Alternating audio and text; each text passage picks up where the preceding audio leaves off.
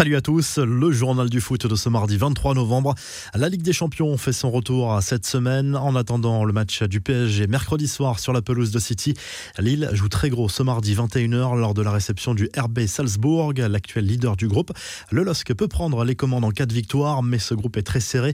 Dans le même temps, le FC Séville recevra Wolfsburg. Le Barça joue très gros contre le Benfica Lisbonne. On y reviendra en revue de presse. Le Bayern déjà qualifié est en déplacement sur le terrain du Dynamo Kiev. Manchester United défier Villarreal. Un gros match aussi entre la Juve et Chelsea dans la lutte pour la première place dans ce groupe H.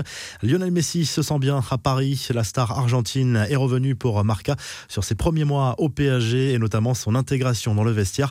Mon adaptation a été très rapide. C'est un vestiaire très soudé. On peut le voir de l'extérieur et c'est quelque chose que j'ai pu confirmer maintenant que j'y suis entré à lâcher Messi qui a de nouveau émis le désir de revenir un jour au Barça pour aider le club d'une manière ou d'une autre. Il n'a pas échappé aux questions sur l'avenir de Kylian Mbappé. Lui seul c'est ce qu'il a dans la tête et ce qu'il va faire. Je peux seulement dire que je suis heureux qu'il soit resté ici cette année, a expliqué l'Argentin qui a également parlé de Sergio Ramos, son ex-rival madrilène lorsqu'il était au Barça. Et visiblement, Messi est séduit.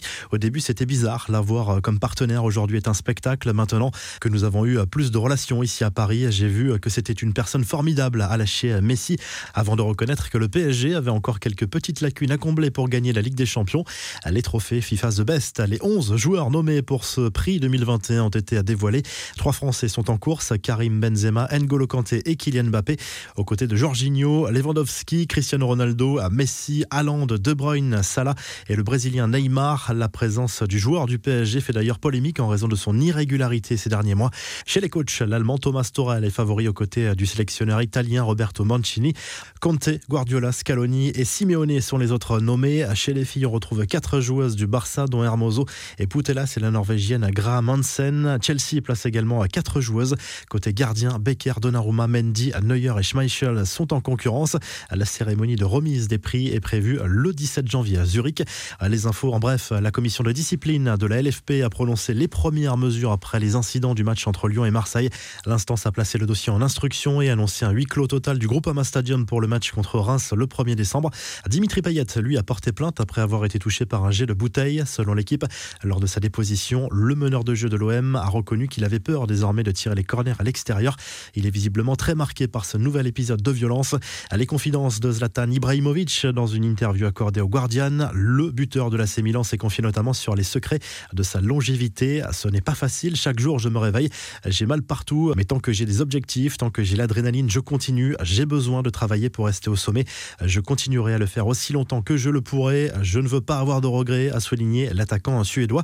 Sergio Ramos voit enfin le bout du tunnel. Le défenseur espagnol sera bien dans le groupe du PSG pour le déplacement à Manchester City. Une grande première depuis l'arrivée de l'ancien madrilène perturbé par les problèmes physiques depuis cet été. Kylian Mbappé lui était malade lundi, mais va mieux. La situation n'est a priori pas inquiétante.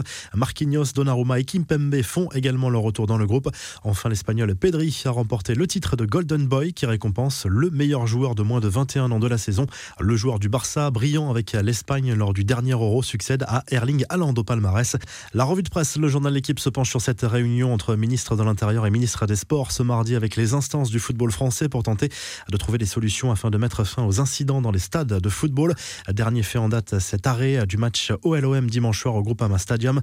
En Espagne, le journal Sport se penche sur ce duel crucial pour l'avenir européen du FC Barcelone. Le club catalan reçoit ce mardi soir le Benfica Lisbonne pour le premier match européen de Xavi en tant qu'entraîneur Blaugrana. Une victoire permettrait au Barça de valider son billet pour les huitièmes de finale. En Italie, la Gazette dello Sport se penche sur la très bonne dynamique de l'Inter Milan qui a réduit l'écart avec les équipes de tête ce week-end et la méthode Inzaghi qui commence à porter ses fruits. Le quotidien sportif revient également sur la blessure du Napolitain Victor Osimhen, opéré de plusieurs fractures au niveau du visage et qui manquera au moins un mois de compétition. Le Milanais Mike Maignan, lui, est sur le retour et pourrait rejouer dès dimanche contre Sassuolo. Enfin, en Angleterre, le Daily Express Sport confirme l'ouverture de discussions entre Manchester Et l'entourage de Maurizio Pochettino pour une éventuelle arrivée sur le banc des Red Devils. Une version démentie en France. Le tabloïd revient également sur la prolongation de contrat de Gareth Southgate jusqu'en 2024 avec la sélection anglaise. Si le journal du foot vous a plu, n'hésitez pas à liker, à vous abonner pour nous retrouver dès demain pour un nouveau journal du foot.